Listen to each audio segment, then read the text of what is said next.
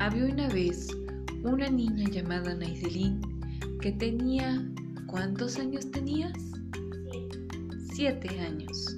Ella vivía con su mamá llamada...